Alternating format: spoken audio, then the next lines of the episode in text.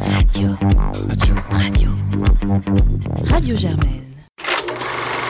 Popcorn. L'émission cinéma de Radio Germaine. Saison 11.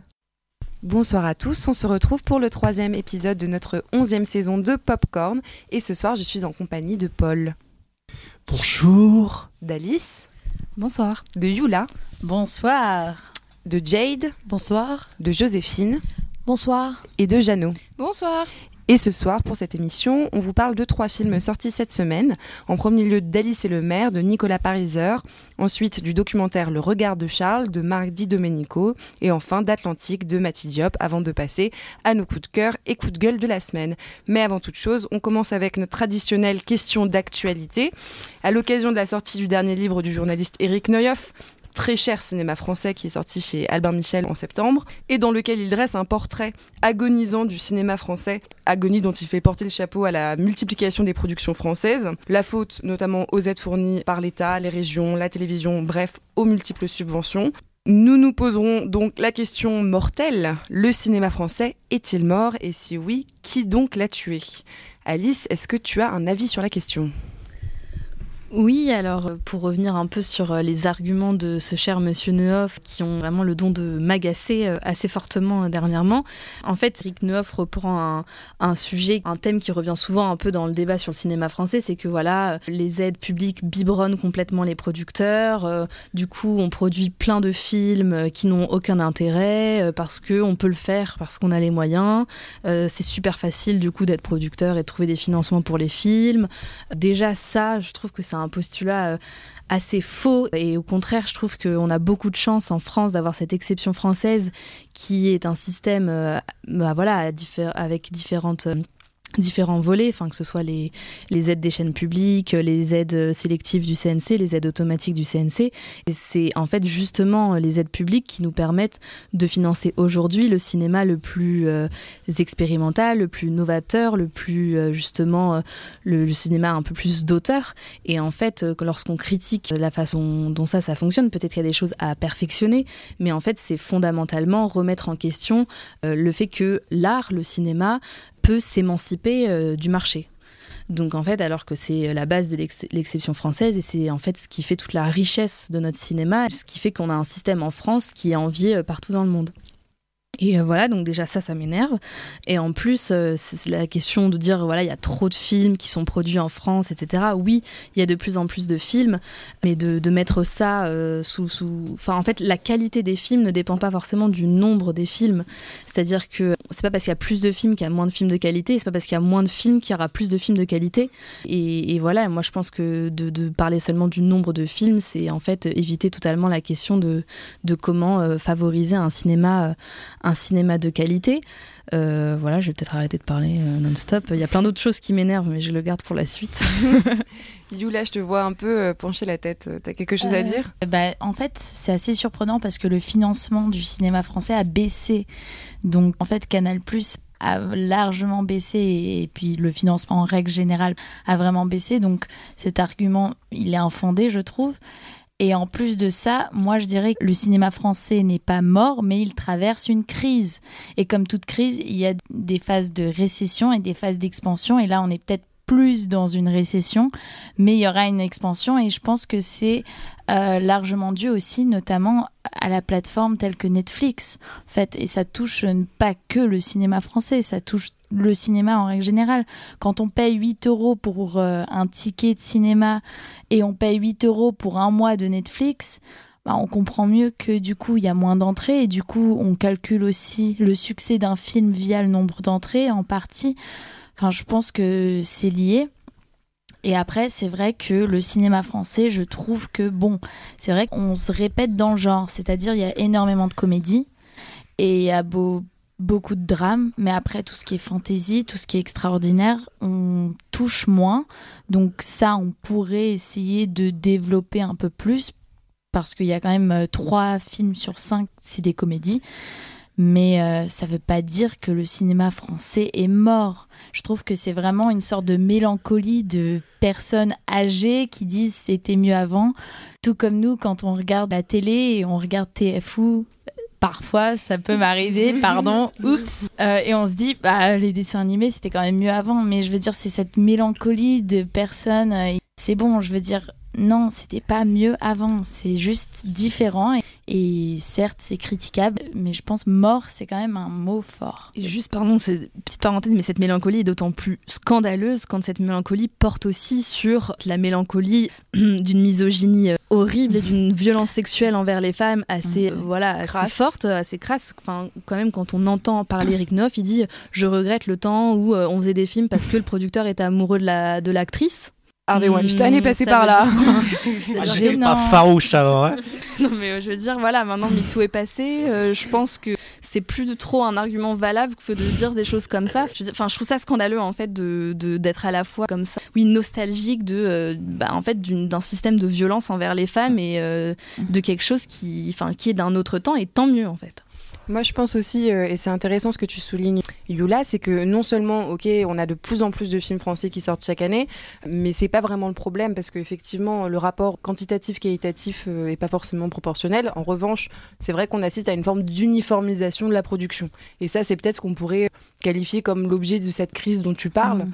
Euh, c'est une uniformisation du cinéma qui est peut-être déplorable. Et justement, je pense que le fait qu'on ait des aides qui permettent à des réalisateurs de faire des films plus facilement, bah, c'est aussi euh, permettre à des personnes qui ont des idées innovantes de les mettre en place, enfin de les mettre en œuvre plus facilement. Et euh, je pense que ça pose aussi la question de, en fait, de quoi on parle quand on parle de la mort du cinéma français? S'il y a plus de films français qui sortent aujourd'hui, qu'est-ce qu'est-ce qui nous dit que le cinéma français est mort et pourquoi on a cette impression? Je suis d'accord avec toi, il y a aussi, j'avais l'impression, et on l'a déjà mentionné, mais il y a une question de mentalité française. C'est-à-dire qu'il y a des. Enfin, on, est l'un des rares pays à utiliser l'expression film de genre. Il n'y a pas de film d'horreur, il n'y a pas de film d'action, il n'y a pas de film de fantasy, il y a des films de genre, de films de niche. Et déjà, ça, je pense que ça représente assez fortement cette espèce de mentalité de. Il y a une, il y a une vision du cinéma qui est déjà chez Neuf. C'est-à-dire que Neuf, il voit le cinéma comme cet art pur, cet art grand parfois. Enfin, il suffit de l'écouter de temps à autre sur le masque et la plume, il est assez drôle. Il est toujours dans cette mentalité d'un cinéma très propre, très classique, très. Ah bah les, les femmes, elles sont bien quand elles sont tendancieuses, les actrices, elles sont pas farouches. Enfin, il a une volonté qui est, enfin, qui est la sienne, mais qui est assez, comment dire, réductrice en même temps. Et ça, c'est un truc qui, c'est intéressant de le blâmer sur la mort du cinéma français et la peur de- du trop de financement, parce qu'en fait, on pourrait se dire même que le trop de financement public, ça pourrait avoir exactement l'effet inverse. Enfin, je, je je te rejoins là-dessus. C'est que au contraire, dès que la production devient entièrement privée, quand on le voit aux États-Unis, c'est pire encore. Les films sont pires encore. On peut produire pour 3 francs 6 sous un film qui ressemble à tous les autres. Il suffit de voir ce que font les, boîtes comme Blumhouse. C'est des boîtes qui capitalisent sur le fait de foutre zéro budget dans un film complètement poucrave avec qui sont écrits par des machines. C'est des films qui sont écrits par des machines. Et justement, le fait d'offrir des financements publics, c'est quelque chose qui permet au contraire une, vraie volonté artistique. Enfin, pas forcément tout le temps, mais qui permet beaucoup plus une volonté artistique qu'au contraire de restreindre et de faire la loi du plus fort. On a l'impression d'entendre Tocqueville parler de la démocratie. En fait, c'est assez étrange. Jade, t'as quelque chose à dire? Oui, bah du coup, je voulais te dire que je te rejoignais assez dans ce que tu disais, Paul, parce que euh, par rapport euh, au point de la démocratie que tu as évoqué, je pense que le cinéma, c'est aussi le théâtre quelque part d'une discussion, pas de manière euh, explicite, mais qui amène quand même chacun à s'interroger sur certaines thématiques de, société, des problèmes, voilà, qui peuvent apparaître assez flous au premier plan, mais qui au final sont des interrogations qui sont au sein de, chacun. Mais je pense que justement, c'est le fait qu'il y ait tous ces financements qui nous permettent aussi de garantir cette diversité cinématographique qui permettent aussi de donner aux gens l'envie donc de discuter, de s'interroger et d'encourager justement cette évolution dans le cinéma parce qu'il y aura d'autres débats qui vont apparaître, de nouvelles remises en question et donc pour moi c'est essentiel effectivement qu'il y ait euh, cette offre euh, en termes de, de thématiques cinématographiques et qui est pas du tout euh, un détriment pour le cinéma français. Moi je vois pas du tout cela comme une mort du cinéma français. Je vois ça comme une évolution, comme une richesse et pour moi c'est nécessaire. Et les financements favorisent justement cette remise en question des thématiques traditionnelles. Après, je pense qu'il y a deux sujets aussi. C'est qu'il y a la, crise financière du modèle économique du cinéma qui est réelle. Comme tu disais, Yula, avec l'arrivée de Netflix, enfin la baisse des investissements de Studio Canal, enfin c'est un vrai sujet. Mais moi, ce qui m'énerve dans ce discours, c'est de dire que c'est en fait une crise artistique du cinéma français. Parce que ça, je trouve que en fait, c'est assez agaçant de toujours vouloir mettre sur un piédestal les réalisateurs du passé sans voir la richesse de ce qu'on a aujourd'hui. Je trouve que on a des, au- des auteurs et des autrices comme voilà, euh, comme euh, Céline Sciamma, comme Denise Gamzer-Guven, on a des réalisateurs immenses qui viennent de se révéler, comme Xavier Legrand. On a quand même des réalisateurs comme euh, Keshish, on a des réalisateurs comme Bonello. Enfin, je veux dire, on a des nouveaux réalisateurs français qui, pour moi, euh, sont d'une qualité extrême et qui me font vivre des émotions de cinéma très fortes. Donc, euh, et, je trouve qu'il y a aussi une voix pour tout ce qui est notamment du cinéma voilà, de, femmes qui est de plus en plus forte. Et ça, mais c'est génial en fait. Donc, toujours vouloir regarder dans le passé à ce qu'on idéaliser les créations artistiques du passé, enfin, je pense qu'il faut passer à autre chose que la nouvelle vague. Et je pense que le cinéma français a autre chose à proposer et qu'on a déjà vu euh, des, des choses intéressantes. Bah écoute, on va en juger tout de suite puisque cette programmation, vous ne l'aurez peut-être pas remarqué, mais est all made in France. Et on va passer à la critique du premier film de cette semaine, à savoir Alice et le maire de Nicolas Pariseur, dont on écoute tout de suite un extrait de la bande-annonce. Vous connaissez mon parcours euh Je sais que vous êtes un homme politique. Vous êtes le maire de Lyon. Ils ont payé le prix. Le maire, il va bien Ouais. Je vais essayer de vous exposer ma situation. J'ai toujours eu des idées. Et donc Alice, c'est toi qui nous le présente. Oui, donc Alice et le maire euh, donc, euh, est un film qui a été présenté à la quinzaine des réalisateurs euh, cette année à Cannes. Et euh, pour l'anecdote, c'est un film qui reprend un peu dans son titre, film réalisé par Éric Romer, sorti en 1993, qui s'appelait L'arbre, le maire et la médiathèque. Et euh, Fabrice Lucchini jouait déjà dans ce film. Donc, voilà, sur cette idée, euh, je vais peut-être vous raconter d'abord l'histoire du film. On est à Lyon, donc euh, le maire euh, de Lyon est Fabrice Lucchini et il est en panne sèche de grandes idées politiques. C'est-à-dire qu'il est essoré par cette vie politique politicienne et n'arrive plus à avoir d'idées de fond.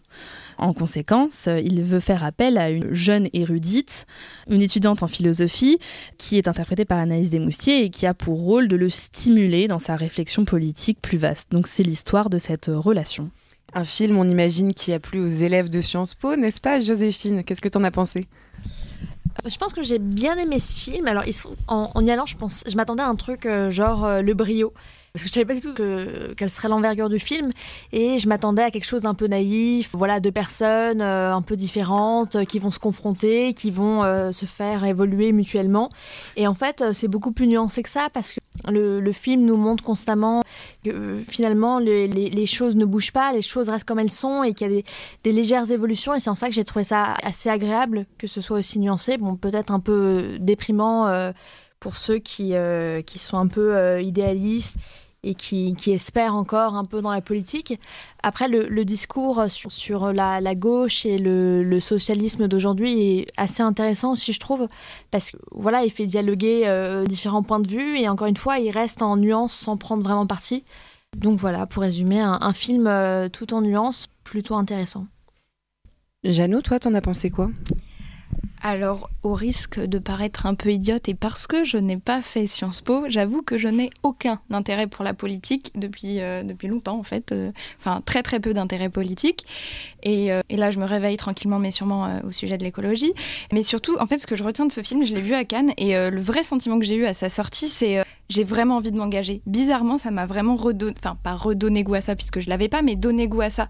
J'ai trouvé euh, que cette jeune femme qui permettait de repenser la politique comme ce qu'elle était de base, c'est-à-dire le principe de la démocratie et euh, de, l'intervention du peuple entre guillemets pour euh, décider de ce qu'il avait envie pour lui-même dans, dans, sa culture, dans ses lois, dans ses relations sociales.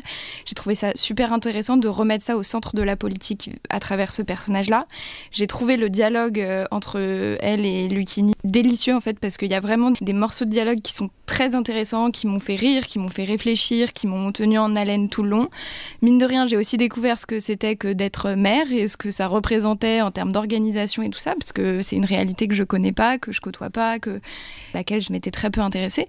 Donc pour moi, ça a été un super film parce que j'ai passé déjà un bon moment de cinéma, mais surtout parce que j'en suis sortie avec des connaissances entre guillemets, ou en tout cas euh, un désir de, de plus m'intéresser à ce sujet-là et aussi une forme, euh, une forme d'espoir de, de me dire que c'était possible de dialoguer, de repenser les choses et que en fait de base euh, la démocratie c'est bien comme système.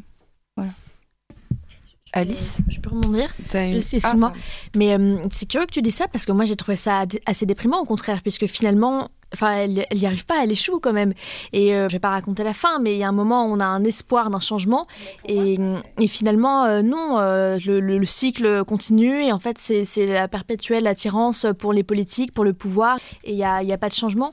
Donc euh, justement, moi je l'ai trouvé un peu déprimant ce film, intéressant mais déprimant. Après, je trouve que là où, euh, où Jeanne elle, soulève un point qui, est intéressant, c'est même si le, le fond du film, les thèmes abordés en effet, enfin, sont assez durs et que la conclusion qu'on pourrait en tirer est assez dure, je trouve que là où vient toute la fraîcheur euh, du film et là où il est intéressant, c'est dans son ton, parce qu'on est vraiment sur une sorte de comédie légère, un petit peu dramatique, mais je trouve qu'il y a des, personnages, euh, enfin, le personnage de Lucchini est quand même un personnage très sympathique, enfin, pas lui, je veux dire, le- ce qu'il incarne en tant qu'acteur, euh, Lucchini, et c'est quelqu'un qu'on a envie euh, d'aimer, qu'on a envie d'écouter. Il y a une énergie dans les dialogues, il y a une sorte de, rythme, de couleur assez naïve. Enfin, je veux dire, le- les couleurs du film sont assez euh, claires.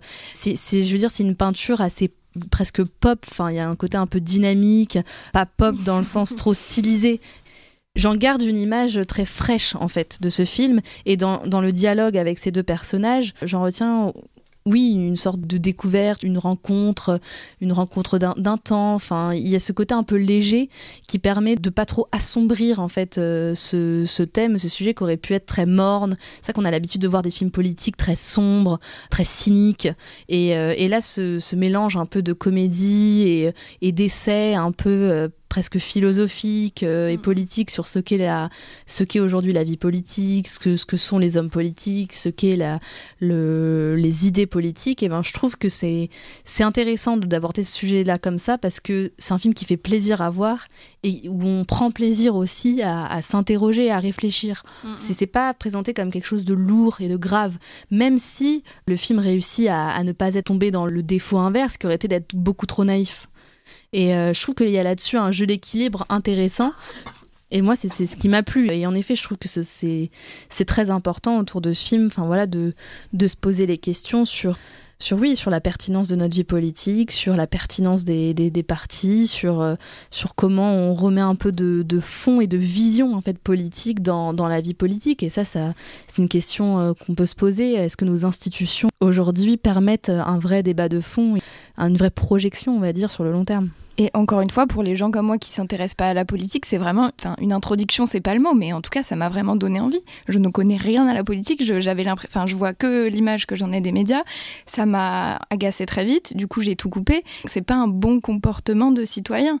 Et, et en fait, ce film-là, il m'a ouvert les yeux sur, sur ce fait-là, sur ce fait que j'étais pas renseignée et qu'il fallait que je lise et qu'il fallait que je m'éduque et qu'il fallait que, que je garde un œil là-dessus parce que c'est ultra important. C'est parce que je pense que vous avez même pas cette réflexion parce que vous êtes dans une école qui vous apprend toutes ces choses-là. Mais quand t'es pas là-dedans, tu, pour moi vraiment ça a été ça. Ça veut dire oh la politique c'est ça en fait. Et du coup c'est bien, ça peut être bien. En tout cas ça, ça fait naître des réflexions et il faut absolument pas euh, l'évincer totalement de la vie, je crois. Bon, bah écoutez, là-dessus, euh, peut-être que ceux d'entre vous, euh, parmi nos auditeurs qui ne sont pas intéressés par la politique, courront voir ce film pour en apprendre plus et s'engager, tel que Jeannot. Euh, peut-être que ceux qui s'y intéressent Jeannot déjà... découvre la politique avec Alice et le maire. Peut-être que ceux qui s'y intéressent déjà y prendront d'autant plus de plaisir de voir ce portrait de la vie politique. Oui, tout ça, en ça j'en suis sûre. hein. D'ailleurs, euh, faut vraiment qu'on fasse une conférence à Sciences Po. Je suis Pas de promotion hâtive. donc, euh, on passe euh, à notre deuxième film de la semaine, donc Dans le regard de Charles, de Marc Di Domenico, et on écoute une partie de la bande-annonce tout de suite. J'ai filmé. Partout. Tout le temps. En Super 8, en 16 mm. Toutes les bobines sont là. Je ne les ai encore montrées à personne. Toi, tu saurais peut-être quoi en faire. À l'inverse de mes chansons, je n'ai jamais dévoilé mes images. Et Jeannot, c'est toi qui nous le présente. Alors, euh, Le regard de Charles est un film de Charles Aznavour, du coup réalisé par Marc Di Domenico. Pourquoi? Parce qu'en fait, juste avant que Charles s'en aille, euh, Marc est allé le voir et Charles lui a dit Regarde, j'ai une salle pleine de, de rush, enfin de choses que j'ai filmées tout au cours de ma vie. J'aimerais que tu en fasses quelque chose. Moi, j'ai pas réussi à montrer ces choses-là, mais euh, toi, si tu veux, fais, fais-en ce que tu en veux. Et du coup, ce fameux Marc a décidé d'en faire un film documentaire sur la vie de Charles qui retrace un peu son parcours euh, avec euh, des images d'archives, soit que ses proches ont filmé, soit qu'il a filmé. Essentiellement qu'il a filmé lui-même. Et donc, Oui. ça nous donne un regard donc, voilà, le regard de Charles, en fait, c'est un regard sur sa vie euh, par ses propres yeux. Et d'ailleurs, il y a une voix off euh, à la première personne euh, qui est interprétée par Romain Duris. Et je crois d'ailleurs que cette voix off, en fait, c'est des extraits. Si j'ai bien compris Oui, le oui, texte de de début, ce n'est que des extraits de notes, de textes, de- Exact. d'élocution de Charles lui-même. Oui. Voilà, donc euh, Yula, toi qui es polonaise, qu'as-tu pensé de ce film sur le patrimoine musical français? Alors euh, moi j'aime beaucoup Aznavour. J'avoue que vraiment j'aime beaucoup Aznavour. Donc bon, pour euh, reparler du film, j'ai trouvé que les images étaient de bonne qualité. euh, sachant que on ne sait pas vraiment comment elles ont été conservées tant d'années, donc vraiment bravo parce que je pense que ça a été très difficile de faire les rushs, de tout voir ce qui pouvait être utilisé, ce qui ne pouvait pas être utilisé. On a des images en couleur, aussi euh, en noir et blanc. On a des extraits de Charles Aznavour pendant euh, ses concerts, etc. Donc j'ai trouvé ça très intéressant parce que en fait euh, il filme beaucoup euh, des gros plans. Enfin il filme des plans différents. Enfin voir, euh, il aime beaucoup les détails quand il filme sa femme ou là, c'est assez, c'est assez beau. J'ai trouvé, c'est même très beau. Mais par contre, j'ai pas du tout trouvé que c'est une autobiographie. Euh, c'est plutôt un carnet de voyage, je dirais, ou même une histoire de sa carrière, parce que c'est très certainement à ces moments-là qu'il avait sa caméra. Et vu que les images sont limitées, eh bien l'histoire est limitée. Et donc j'ai trouvé qu'on a une image de Aznavour qui, bah, du coup, il a plusieurs femmes. euh, son fils, euh, quand il parle de ses enfants, notamment d'un de, ses fils qui est mort euh, à l'âge de 25 ans, c'est amené d'une manière très brusque pendant le documentaire. Donc parfois, vu que l'histoire devait coller aux images, c'était plus euh, parfois forcé. Mais du coup, j'ai bien aimé, mais j'ai trouvé que je pourrais pas dire que c'est une autobiographie d'Aznavour. Je dirais que plutôt c'est un ensemble d'images et un texte très poétique qui colle à ces images-là. Là où je te rejoins, c'est quand tu dis carnet de voyage. Moi, ce- il est vrai que j'aime bien Aznavour, ça m'a fait plaisir d'entendre ses musiques, etc. Pas une fan inconditionnelle et je suis pas allée le voir particulièrement pour avoir plus d'informations sur la biographie euh, et la vie d'Aznavour. Et de fait, tu as raison, de ce point de vue-là, on a assez peu d'éléments qui nous sont donnés. On apprend en gros euh, des grands trucs de sa vie, mais c'est fait de façon assez éparse. Et donc, ce que j'ai apprécié aussi, c'est ces images de voyage, parce que mine de rien, comme c'était une vedette, et ben, il a eu la chance de voyager partout dans le monde à une époque où c'était quand même relativement limité. Et donc, nous, ça nous offre des images de la Chine, du Japon, euh, de New York à cette époque-là. Et c'est assez euh, savoureux parce que tu vois que c'était un monde avant euh, la mondialisation, euh, un monde où les différentes cultures étaient véritablement différentes les unes des autres, où il y avait des choses. Enfin, je vais pas faire mon Eric euh, nostalgique de l'époque qu'il n'a pas connue, mais j'ai trouvé que c'était très agréable et émouvant à voir de ce point de vue-là, et je suis d'accord avec toi, c'est aussi beau parce qu'on a en fait le point de vue subjectif de Charles Aznavour sur ce qui l'entoure. Et, euh, et en ça, c'est beau, voilà, quand il filme sa femme, ses femmes, c'est effectivement euh, assez touchant. Euh, et moi, ça m'a assez plu. Qu'est-ce que t'en as pensé, toi, Paul? Alors, c'est le moment où la tragédie du second acte commence et je détruis le film vocalement parce que c'est impossible. Imaginez un monde où on a laissé Romain Duris lire sa liste de courses pendant 1h20 sur des images d'archives, le tout en faisant des commentaires peu inspirés du genre. Alors qu'on voit une très belle image d'ailleurs de, euh, Charles Aznavour qui filme donc ces femmes noires euh, lors de l'une de ses expéditions, nous entendons soudainement Duris qui, peu à peu intéressé, dit Je voyais une femme, je vois son vêtement. Effectivement, on voit qu'elle porte un vêtement. Je vois ces beaux seins dans lesquels j'aurais aimé être en tant qu'enfant. Effectivement, on voit ses seins, c'est pratique.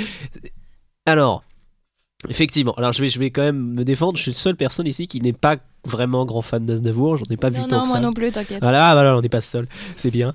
Et en fait, je suis rentré. Déjà, il y avait que des vieux dans la salle. Bon, ça, c'est parce que je suis allé le voir à 13h, mais bref.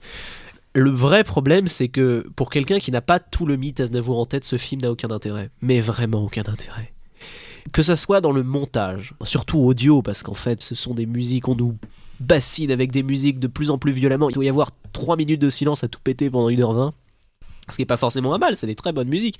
Néanmoins, pour une quelconque, pour une quelconque forme d'investissement émotionnel dans quelconque œuvre que ce soit, parce que c'est un patchwork de- d'images et de textes qui ne sont pas datés, donc je ne sais pas dans quel sens ils ont été dits, je ne sais pas à quel point ils ont été coupés, et autant que je sache, ça a à peu près autant de sens que si on prenait ce que je suis en train de dire en ce moment et qu'on me faisait chanter du Michel Sardou. Mais là où je veux en venir, c'est que c'est c'est une œuvre. Il y a une volonté artistique derrière, et cette volonté artistique est simplement. euh, Je ne la décrirais que par l'affirmation qu'elle est d'une innocente imbécilité. Je trouve ça bête en fait. Je, trouve ce film est une bêtise infecte, ce qui m'énerve profondément. C'est pas un film méchant, c'est un film Mais- qui a quelques bonnes idées, mais c'est un film qui de bout en bout m'a fait alterner entre un- une espèce de tristesse euh, mélancolique et un- une déception euh, absolue face au, au sujet qu'on a pu proposer. La seule chose qui, m'a rendu heureux, c'est que ça m'a fait penser au, film de Roger Avary, Le Day, qui utilisait aussi euh, les comédiens d'Aznavour et qui est un film complètement raté aussi.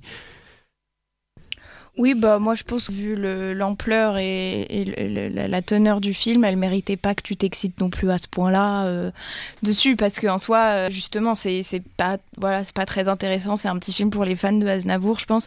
Moi qui le connaissais pas du tout et qui ai découvert sa vie, enfin je- oui, bien sûr, je connaissais son nom, je veux dire, et ses chansons. mais- découvre Aznavour.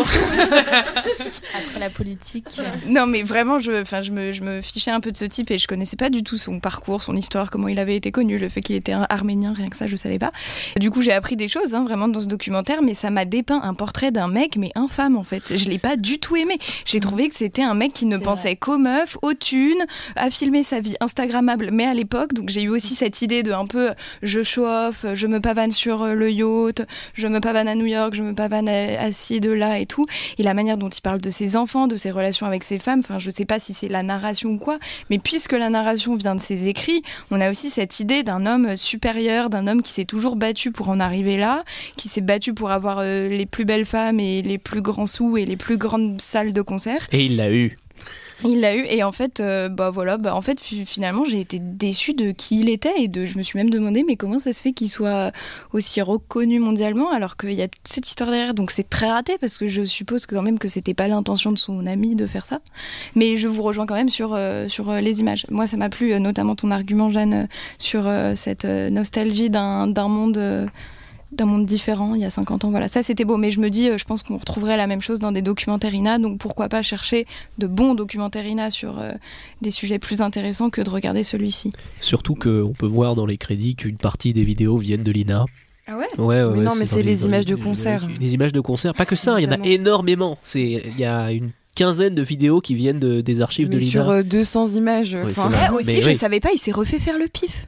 Mais Claude François aussi, allez. euh, mais sévère Sévère Mais juste, Jeanne, pour revenir sur ce que tu dis, parce que je suis pas totalement d'accord avec toi, je trouve que contrairement à beaucoup de vedettes qui sont hyper reconnues en France, à la Johnny Hallyday, ou pour lesquelles on fait euh, des cérémonies en grande pompe, etc., mais qui en réalité étaient des mecs coquets euh, jusqu'au cerveau et qui euh, s'enchaînaient des des qui avaient fous, 10 on ans et demi.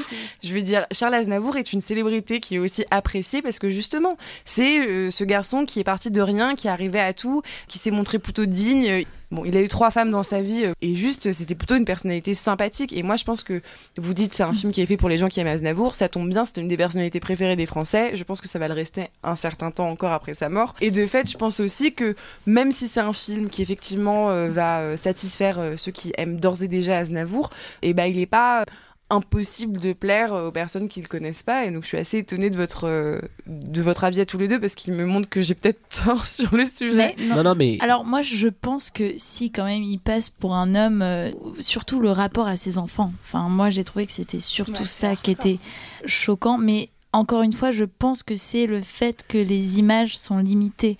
Donc l'histoire est limitée. Si on n'a pas d'image d'enfant, eh ben, c'est très compliqué. Mais je voulais juste dire une chose, je ne pense pas que ce soit un film pour euh, ceux qui aiment Aznavour. Je pense que c'est un film d'une génération tout entière. C'est-à-dire, si nos parents ils regardent ça, même s'ils n'aiment pas Aznavour, ils vont aimer parce que ça, ça touche à la guerre d'Algérie, ça touche euh, à l'Arménie, ça touche. euh, on voit les stars telles que Dalida, Johnny Hallyday, Piaf. Enfin, je pense que c'est c'est plus et les images, toutes les images des années 60, 50, 70, bah c'est un film plus d'une génération que d'un homme. Mais je suis en fait, je suis assez d'accord avec ça. Le truc étant que moi, par exemple, tu me fais la même chose, mais avec David Bowie et raconté par Stephen Fry, et je me tais. et en fait, je, je dois admettre aussi que, étonnamment, le personnage, pour le coup, d'Aznavour m'a fasciné. Donc, je vais. C'était. Pour le coup, moi, j'ai j'ai pas tant détesté Aznavour que ça. Je détestais le film, mais pas Aznavour. Bon, et bah écoutez, faites-vous votre avis sur Aznavour, euh, allez voir euh, Le regard de Charles, et euh, on passe à notre troisième film de la semaine, Atlantique de Mati Diop, et on écoute une partie de la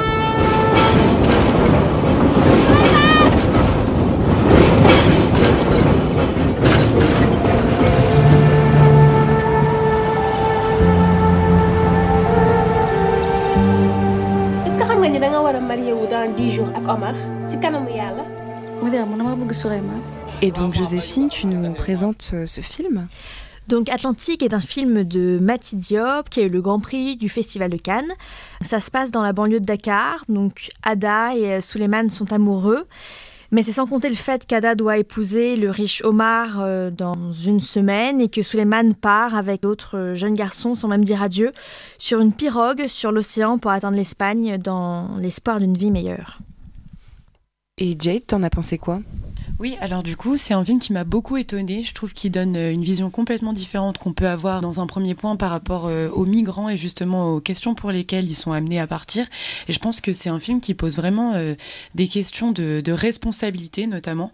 C'est-à-dire qu'il nous invite à nous dire, en tout cas dans la perspective de, de Dakar, du quartier dans lequel évoluent les, les personnages, que c'est justement tout l'environnement dans lequel ces personnages évoluent qui les ont poussés à faire ces choix-là, que d'une certaine façon, c'est dans ces circonstances-là que ils ont été amenés à mourir. Donc euh, je pense en particulier par exemple euh, à la pression familiale, à la police euh, qui est corrompue et qui finalement n'aide pas à retrouver la vérité d'une certaine façon, et puis aussi à la domination patriarcale d'une certaine façon qui est adressée à la mère d'Ada qu'on peut voir à certains moments où justement par exemple le père va lui dire voilà c'est à cause de toi que ta fille effectivement agit dans ces conditions-là. C'est simplement parce qu'il y a une, pe- une petite écartade comportementale que directement on va on va mettre la responsabilité euh, sur les femmes. Donc voilà, je trouvais que c'était euh, assez intéressant euh, de montrer effectivement les migrations qui est un qui est un thème d'actualité sous cet angle-là. Et c'était un film qui était extrêmement poétique. Je pense qu'on aura aussi l'occasion d'évoquer les les raisons pour lesquelles après. Et puis enfin, la troisième chose qui m'a marqué, c'est que on pourrait partir d'un postulat qu'on voit ces les protagonistes qu'on voit dans ce film comme euh, des personnages qui sont empreints de fatalité. Euh, en particulier, euh, que ce soit le personnage d'Ada qui est confronté à ce mariage forcé et qui perd l'homme qu'elle aime, ou le personnage de Suleiman qui, parce qu'il rêve d'une vie meilleure, est quand même euh, mis dans une situation de péril puisqu'il il choisit de prendre la pirogue. Et au final, on se rend compte quand même, dans le personnage d'Ada, que c'est une jeunesse en fait qui n'accepte plus cette soumission, euh, cette situation insupportable et cette euh, domination des, coutumes. Donc c'était aussi intéressant de, de ce point de vue-là. Ok, donc un avis très riche sur la question. Jeannot, tu veux peut-être réagir à ça? Moi, je l'ai vu à Cannes et je l'ai pas revu depuis. Je pense que j'aimerais bien le revoir pour me faire un nouvel avis. Mais le souvenir que j'en ai et le sentiment que j'ai, c'est quelque chose de très flou, de très nébuleux, de magnifique visuellement. J'ai vraiment des plans qui, m'ont marqué. Et en fait, le souvenir que j'ai, c'est la magie qui réside dans ce film-là et dans son image, dans ses couleurs, euh, dans les reflets aussi. Il y a beaucoup de reflets et surtout dans comment sont représentés, enfin, tout ce, cette histoire autour des jeans. Euh, donc c'est les esprits là-bas qui ont une place immense dans le, conscient collectif de tout le monde quoi. Et du coup moi c'est ça qui me reste comme souvenir, c'est euh, quelle est la place de la croyance des esprits, comment les esprits sont représentés là-dedans, à, quel point c'est fort, c'est puissant, c'est présent et, ce que ça joue aussi dans les relations euh, amoureuses, amicales, de famille entre les différents protagonistes. Mais j'avoue que c'est un souvenir très très flou et, ça m'étonne que le premier point que tu as abordé, ça m'étonne que tu parles de ça. Mais c'est vrai que quand j'y repense, j'ai cette image des migrants qui est très très forte et qui est restée aujourd'hui. Donc euh, allez le voir parce que c'est très très beau en fait. Alice euh, Oui, le, film de Mati Diop, c'est vraiment une petite perle en fait parce que hum, je trouve que justement c'est une réalisatrice qui a la liberté de prendre le temps en fait au cinéma. Et je trouve je trouve que les, les jeunes auteurs aujourd'hui ont tendance à faire un peu des films coup de poing euh, des films euh, voilà très hum, dynamiques un peu euh, clipesques. Et j'adore hein, ce cinéma là enfin il me plaît beaucoup euh, enfin chez beaucoup de réalisateurs par exemple chez Dolan ou même chez euh, André Arnold donc un peu plus âgé. Mais voilà enfin c'est un cinéma qui, qui me plaît. Ou même là le film 90s euh, de Jonah Hill plus récemment. Enfin voilà des, des, des films comme ça euh, ou même le film Les Misérables qui est un film qui va sortir bientôt qui était à Cannes qui a gagné un prix qui est un, film aussi un peu comme ça coup de poing. Mais je trouvais que dans la sélection en tout cas cannoise ce film euh, se démarquait par euh, sa lenteur en fait. Et, et le la façon dont elle utilise ça euh, d'une manière extrêmement belle et qui vient vraiment nourrir la narration, qui vient vraiment euh, nourrir les personnages.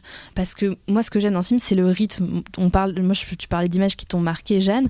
Moi, l'image qui me marque, c'est c'est ce plan de, de, la mer en fait, qui vient rythmer en fait le film, où on a ce roulis des vagues, un peu euh, lent et incessant et je trouve que ce film en fait enveloppe vraiment euh, a, vraiment une sorte de rythme un peu chaloupé euh, qui vient à la fois enfin nous, nous tourmenter parce qu'il y a ce côté voilà en effet de la magie des djinns. C'est un film qui en fait est aussi surprenant par ça parce que il commence comme un film d'auteur, on va dire un peu classique, un peu lent, mais il réussit à nous à nous sur surprendre par ce, côté film de genre. Paul, clin d'œil à toi.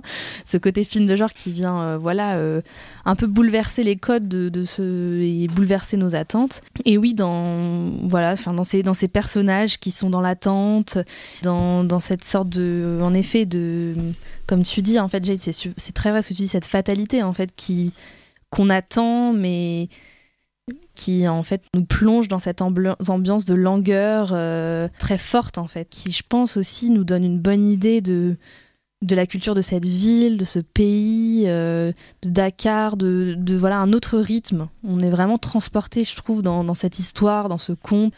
Et voilà, je trouve que formellement et sur le fond, c'est très intéressant.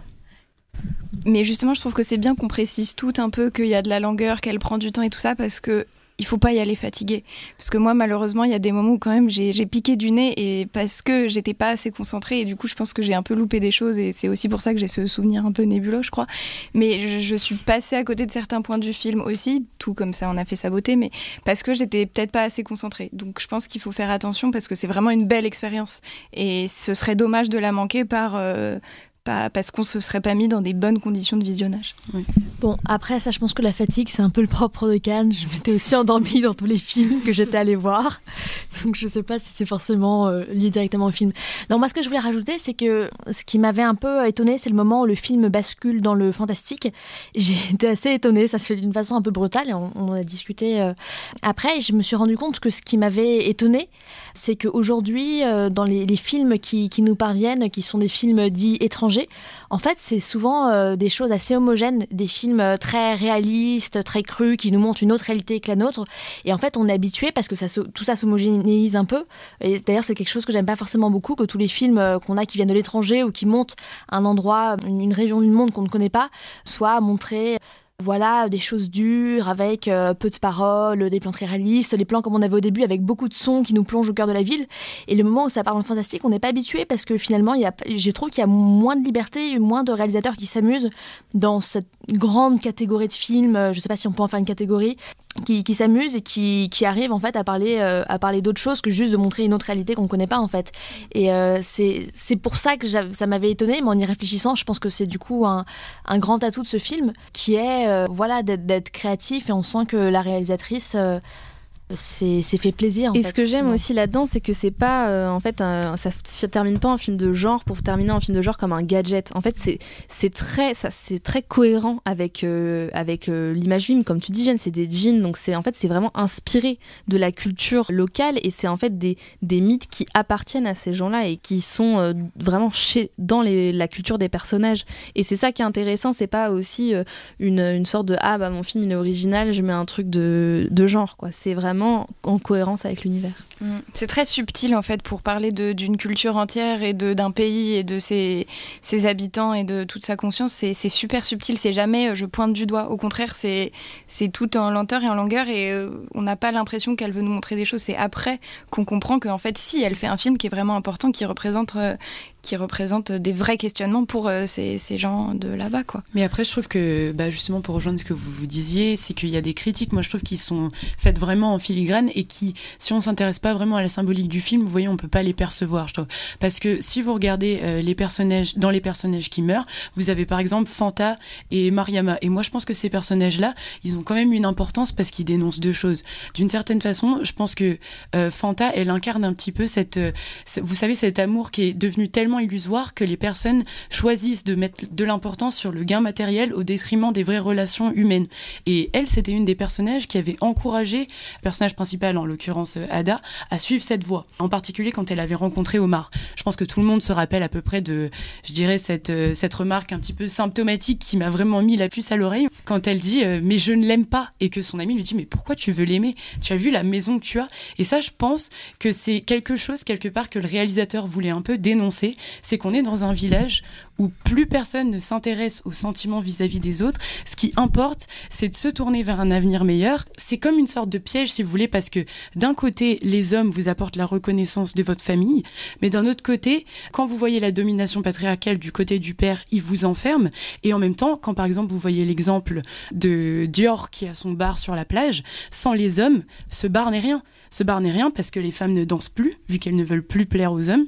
Les prostituées ne travaillent plus, n'ont plus d'argent. Et Dior ne peut plus assurer son indépendance, puisqu'il n'y a plus d'hommes qui, qui, sont dans son bar. Donc moi, je trouvais qu'il y avait vraiment, vraiment cet élément-là qui était relevant.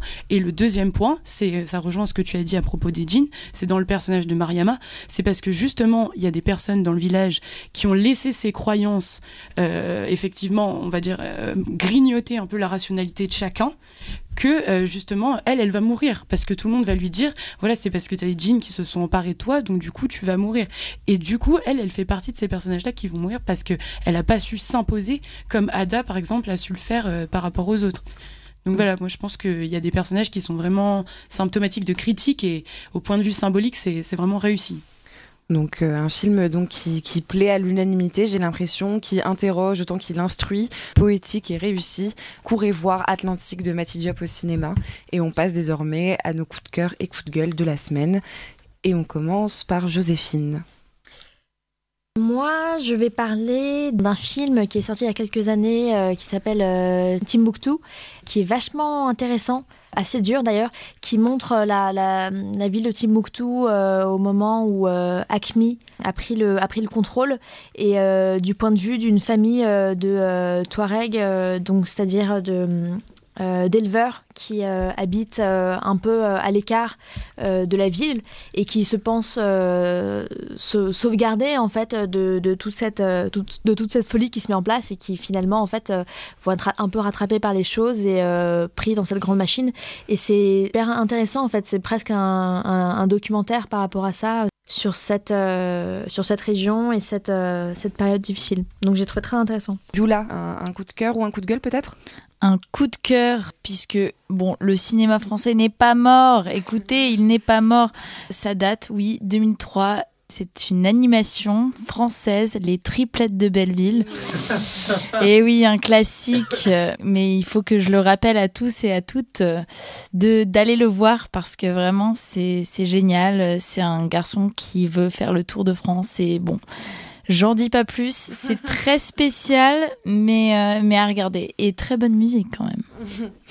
Alice Euh, oui, moi je vais vous parler d'une série euh, qui a vraiment marqué mon été, une série HBO qui s'appelle Euphoria et euh, c'est vraiment génial. Ça faisait longtemps que, enfin, je suis une grande adepte de teen séries et euh, c'est vrai que depuis Skins, on n'avait pas eu de, de grandes séries d'ados euh, bah, vraiment Vampire géniales. Diaries, c'est pas mal quand même. Non mais je les ai toutes saignées donc tu peux pas tester. mais euh, mais Vampire Diaries voilà c'est ah ça. ouais voilà c'était fait exprès. Mais oui voilà enfin je veux dire on, on a beaucoup de séries un peu euh, voilà qui font plaisir euh, mais qui sont pas euh, vraiment bien. Et là je trouve que la nouvelle génération des nés après les années 2000 euh, on a des gens qui sont nés après les années 2000 là dans l'émission? Non? On est né en 2000. en mais- 2000, ah ouais, bah chaud. Bah voilà, bah pour votre génération, les gars. pour votre génération, bah c'est vraiment, enfin vous, il y a, enfin voilà, c'est la nouvelle série, euh, je trouve générationnelle, euh, super, euh, super stylée. Bon, attends, enfin, c'est avec euh, Zendaya, donc Zendaya est géniale dans cette série et elle est avec euh, un personnage, euh, enfin une, un acteur trans qui est euh, absolument merveilleux. Elle est, elle est absolument merveilleuse. C'est l'histoire de, euh, c'est l'histoire donc de Zendaya qui euh, est une lycéenne qui a des problèmes d'addiction, qui a fait une overdose et qui a passé l'été donc en cure de désintox et qui rentre à la rentrée, mais elle va très vite replonger dans la drogue. Ce qui, ce qui va peut-être être un espoir pour elle, c'est cette rencontre avec une nouvelle élève assez fabuleuse.